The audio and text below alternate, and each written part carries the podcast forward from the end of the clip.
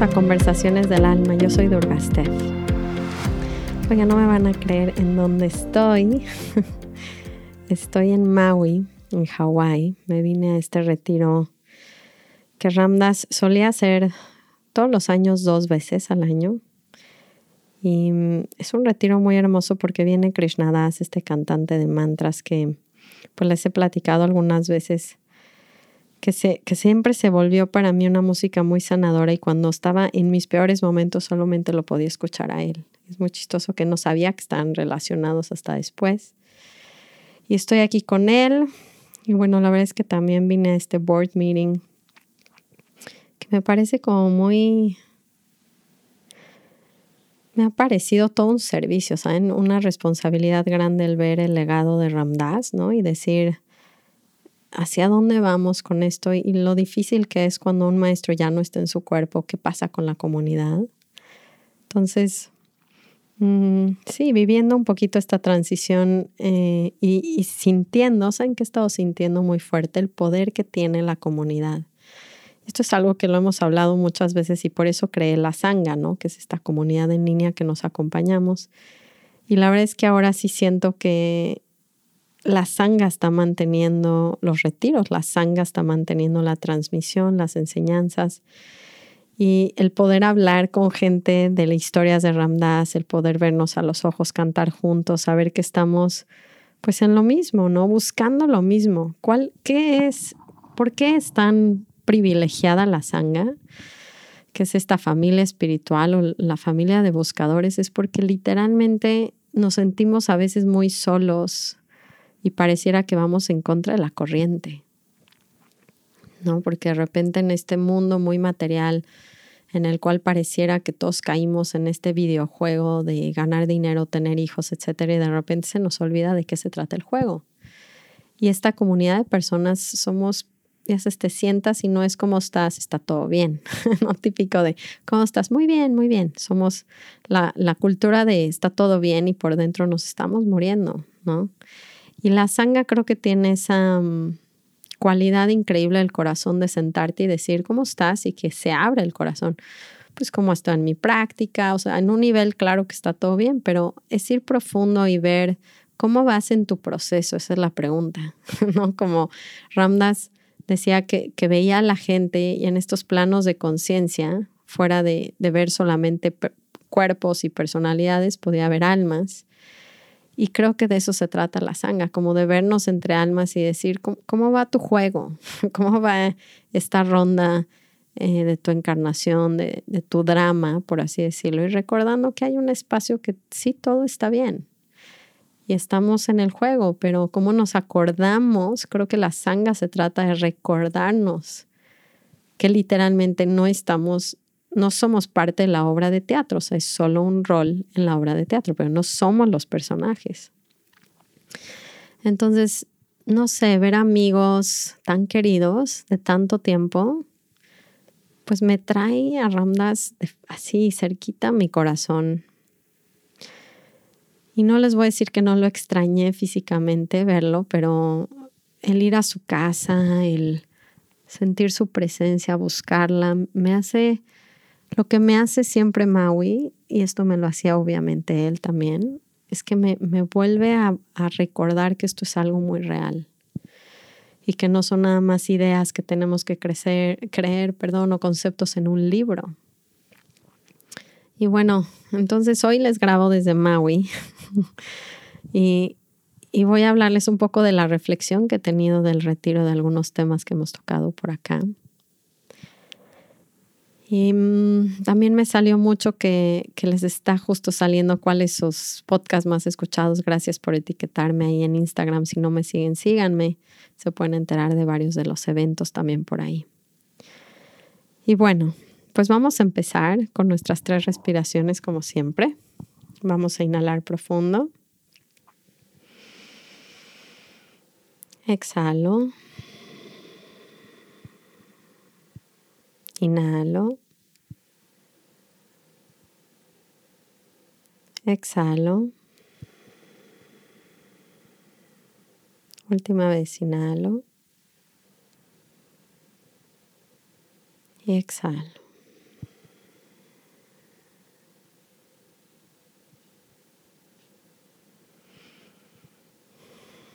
Ayer estaba justo poniendo un video de Ramdas que hablaba de la compasión.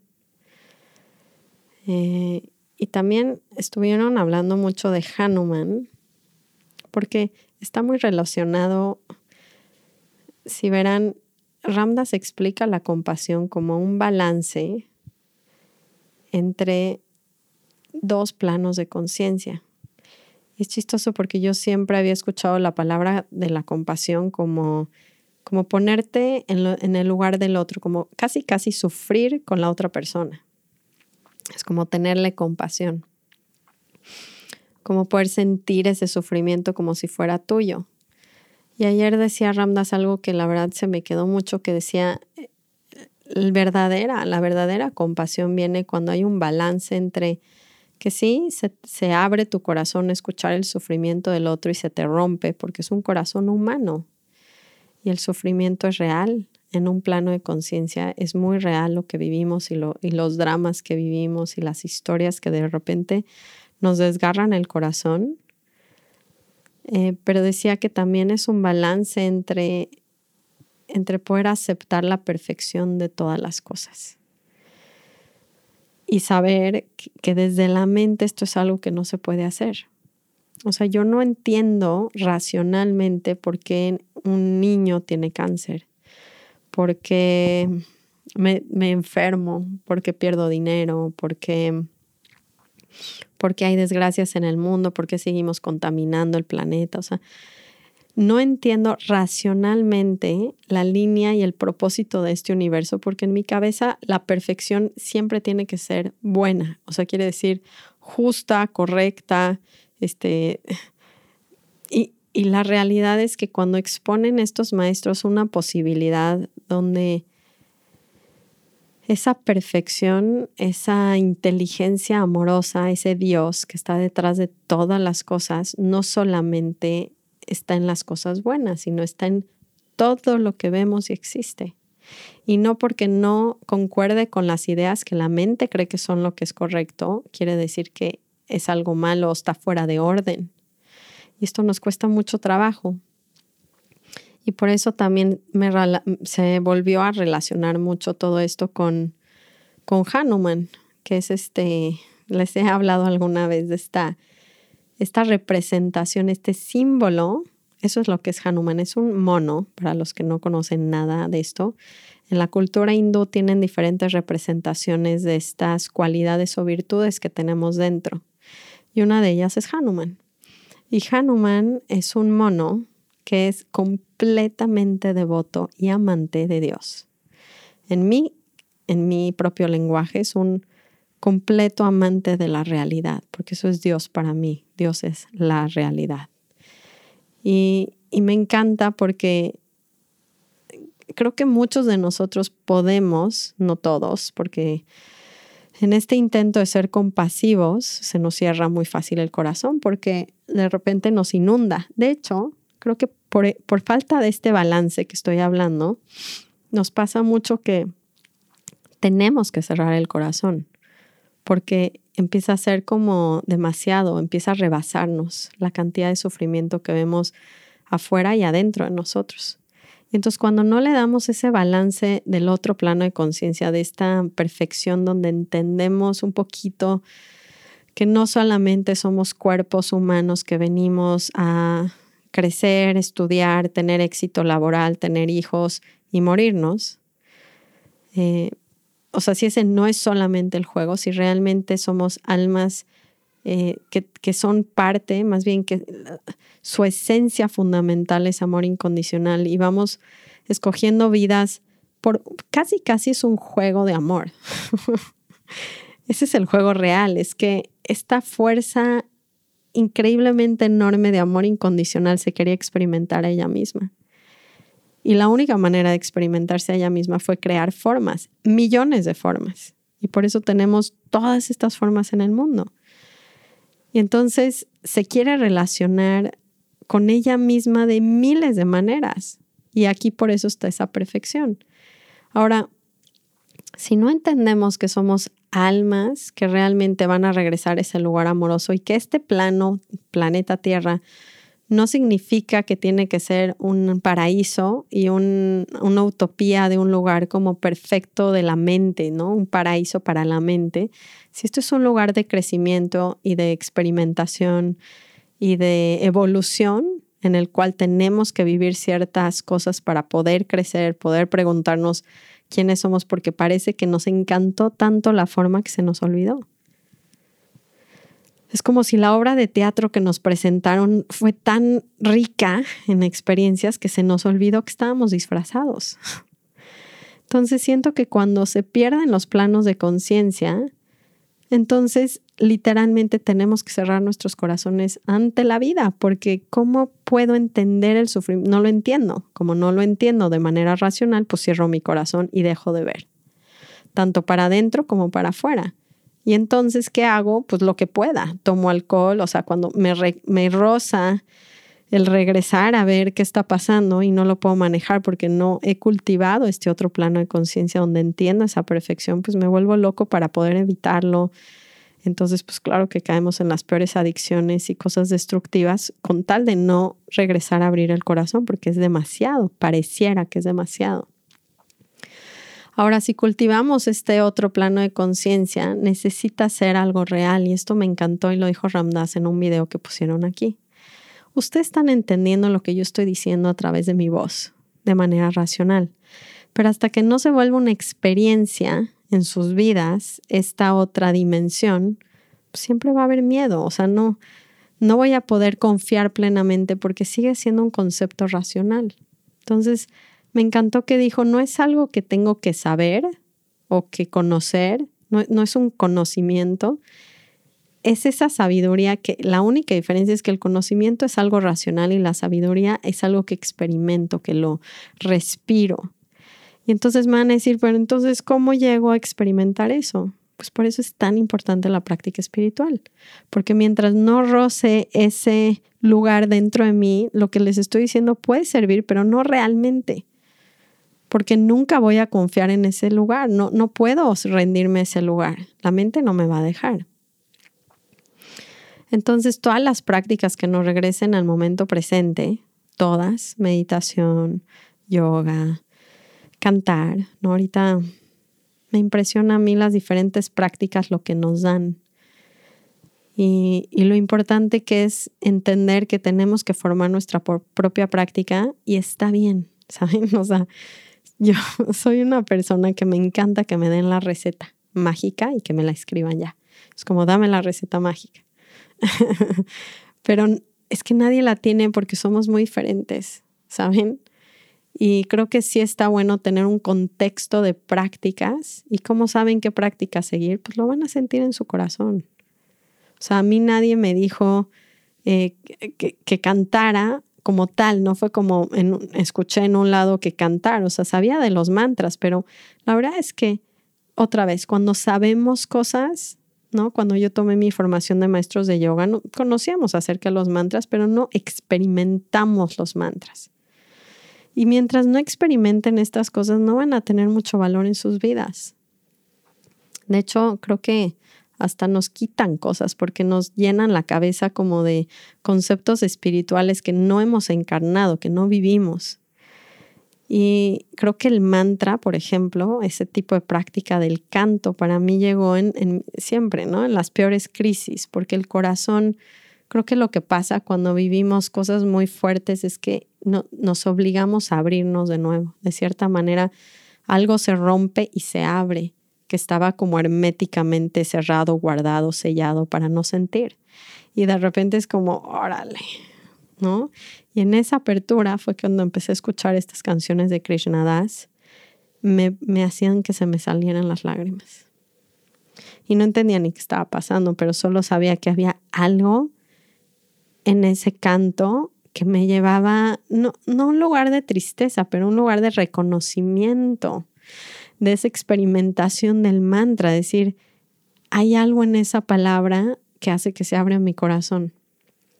Y creo que las prácticas están diseñadas para que las vivamos y, que sepan, ¿no? Que no solamente me va a hacer sentirme bien, sino que hay, hay prácticas que me abren lugares, que me hacen volver a sentir, que me hacen darme cuenta de, pues todo mi drama y basura que tengo arrastrando. Entonces de repente cuando más empiezo a practicar, de repente me doy cuenta de qué inconsciente ha sido mi vida. Y no estoy retrocediendo, como que tenemos este concepto falso del materialismo espiritual donde nada más cuenta otra vez lo que me haga sentir bien, pero pues no se trata solamente de eso. No se trata de volvernos conscientes y darnos cuenta que estamos en una obra de teatro. Y mm, este personaje Hanuman, que les platico un poquitito nada más, me, me gusta mucho porque representa, es el sirviente perfecto de Dios. ¿Y qué quiere decir eso para mí? Es que no importa lo que la vida le da, él lo ve como un mandato divino.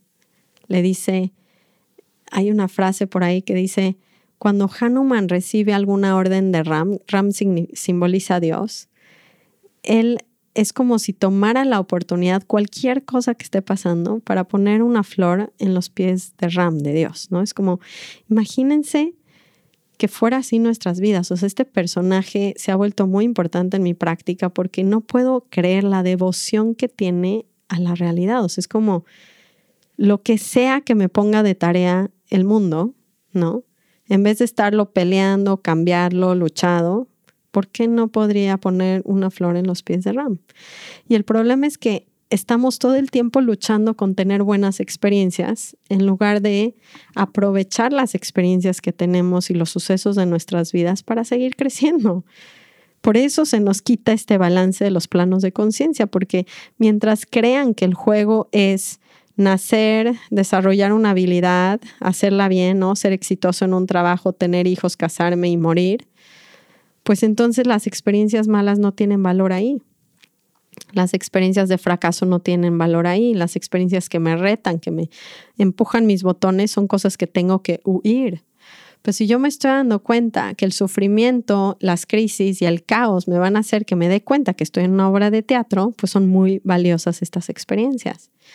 Y Hanuman, digamos que es esta representación donde le da igual. Es como, me da lo mismo, porque todo es Dios. O sea, ya qué importa, por eso puedo poner una flor en los pies de Dios, porque lo que sea que me mande, yo sé que viene de ahí. El problema es que nosotros no sabemos que viene de ahí y creemos entonces que estamos siendo castigados, que las cosas no están funcionando. No están funcionando dentro de nuestras cabezas.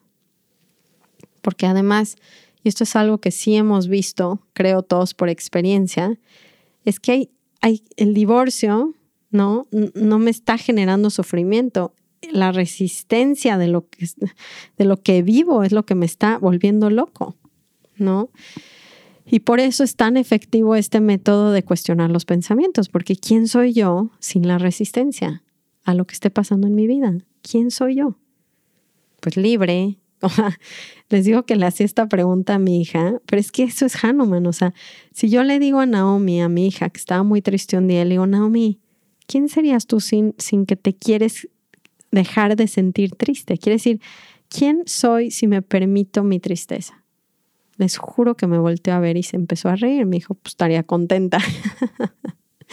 y es que me encanta ver, me encanta ver el poder que tiene la aceptación y el amor en el juego de nuestras vidas en los momentos más oscuros que tenemos. Y esta historia, además de Hanuman, me gusta mucho porque es un amante de la realidad, pero fíjense, en esta historia donde lo describen, que se llama el Ramayana, que es un libro sagrado de la India de miles de años, que esconde toda la sabiduría, ¿no? De la vida. Me da risa que estos libros podrían sonar muy lejanos a nuestra cultura, pero lo que nos están hablando literalmente es de nuestras vidas, de cada uno de ustedes. Eso es de lo que se trata el Ramayana. Lo que es que la gente lo lee y cree que están hablando de dioses de Sita y Ram y de Hanuman, pero metiéndolo en contexto, y como me lo enseñaba mi Ramdas, es esta historia donde Sita, que es una diosa, que es la esposa o la devota perfecta de Dios, de Ram.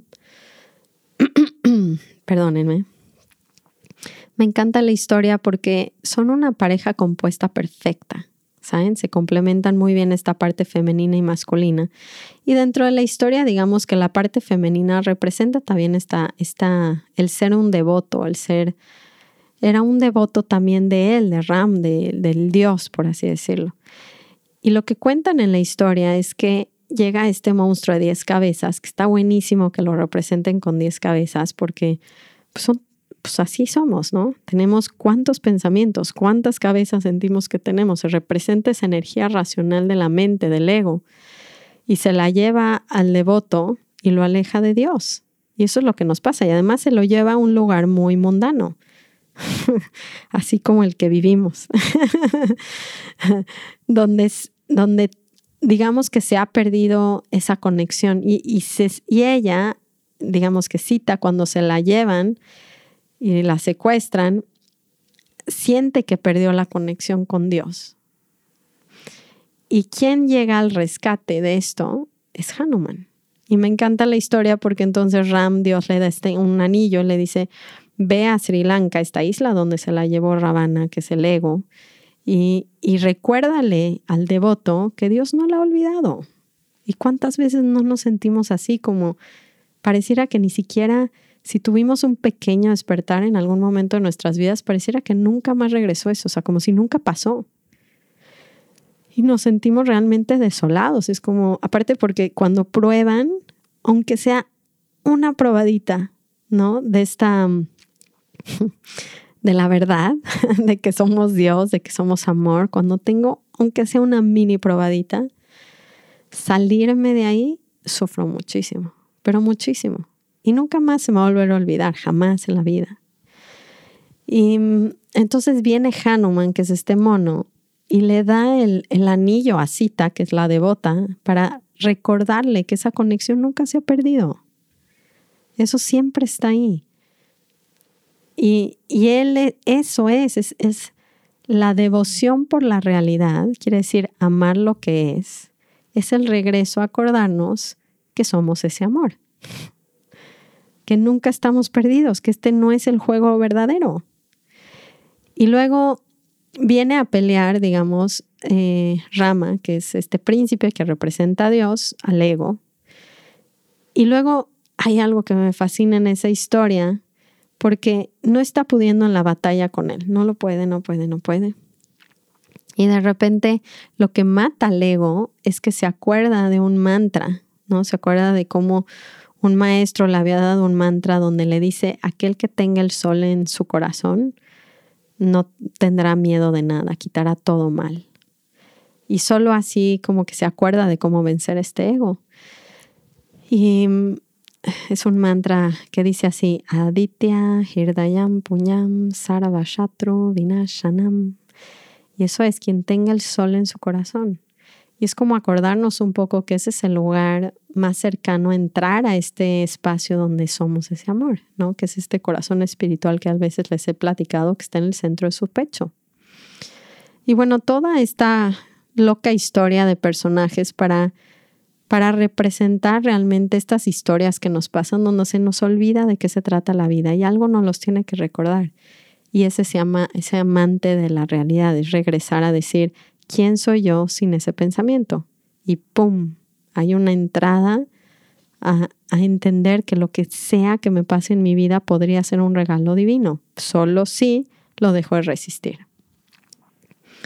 Entonces, me han pasado muchas cosas en este retiro chistosas porque me dieron la oportunidad de enseñar yoga y me da risa cómo la mente, ¿no? entre las expectativas, el miedo, la, todo lo humano que tenemos que más nunca se quita y se los quiero recordar por aquí porque a veces creen que Durga Steph este, no se siente nerviosa en ninguna clase y claro que Steph se siente casi que vomitando antes de una clase porque me están probando según en mi cabeza, que nada que ver.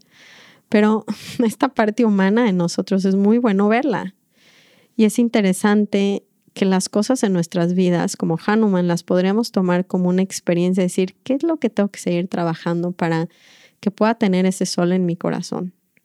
y pueda, pueda sentir que todo en mi vida es espiritual. O sea, es chistoso que les digo que estamos todo el tiempo luchando con el objetivo de querer estar bien cuando la idea es estar con todo lo que esté pasando. O sea, es amando el momento, amando esta situación de nervio, de miedo, de inseguridad y decir, ah, me hace falta trabajar eso para recordar que puedo estar en mi corazón y entonces uso lo que sea que me esté pasando en mi vida como una herramienta, como un vehículo para regresar a ese espacio. En fin, se me está pasando el tiempo como siempre. De hecho, les, quería empezar a grabar unos capítulos más cortitos como enseñanzas o, prácticas o consejos. Igual y les empiezo a grabar otro día de la semana, algo muy cortito nada más para que me tengan presente por ahí. Y mm, sí, entonces dejar de huir de nuestras vidas, de lo que sea que nos pongan sabiendo que es parte de la divinidad, que es lo que nos va a llevar a tener gracia. De hecho, son estos momentos tan fuertes que a veces vivimos. Ayer contaba un maestro, se llama Ramdev, están hablando de la muerte y de cómo igual, ¿no? Siempre son los mismos temas. Huimos de las emociones negativas, huimos del caos, huimos de, de estas emociones tan fuertes que a veces surgen con el luto. Y contaba una historia, yo creo que con esto vamos a cerrar hoy, de, que estaban en un templo budista y estaba el maestro Zen con su alumno, ¿no? Iban caminando y siempre había un perro horribilantemente feroz que cuidaba.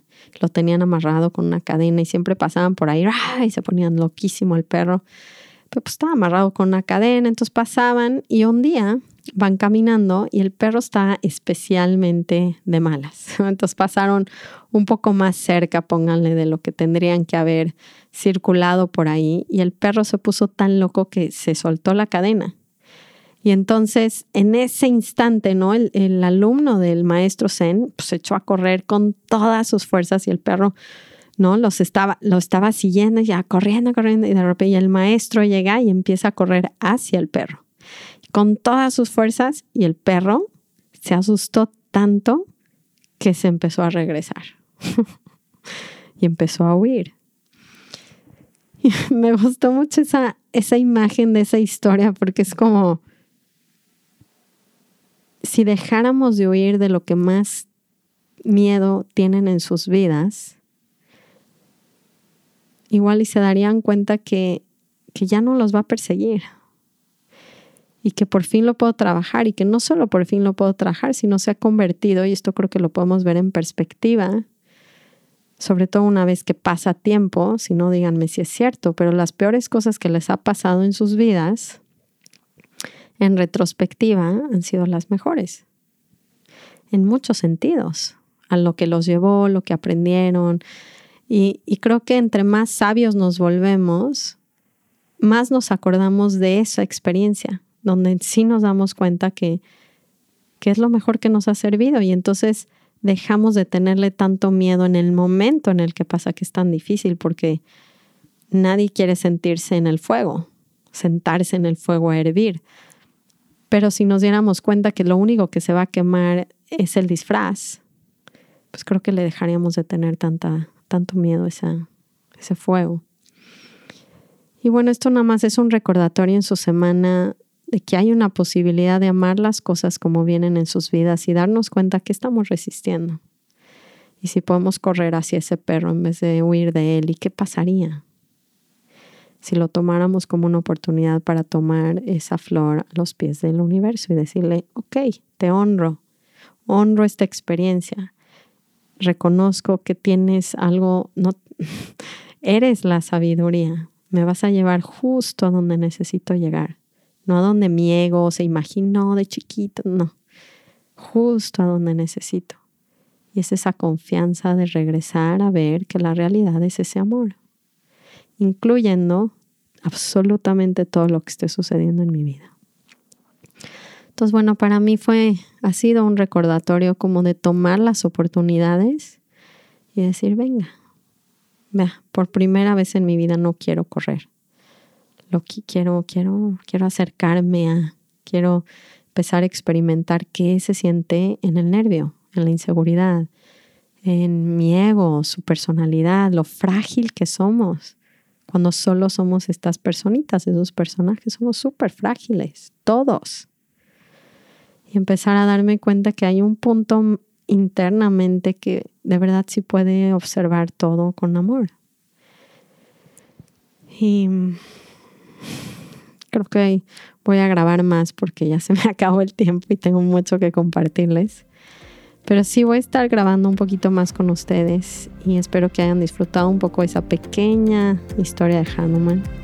Déjenme comentarios para saber cómo les va sirviendo esto. Les agradezco mucho, como siempre, por pasar este tiempito conmigo, aunque sea un ratito, y los quiero. Ram, ram.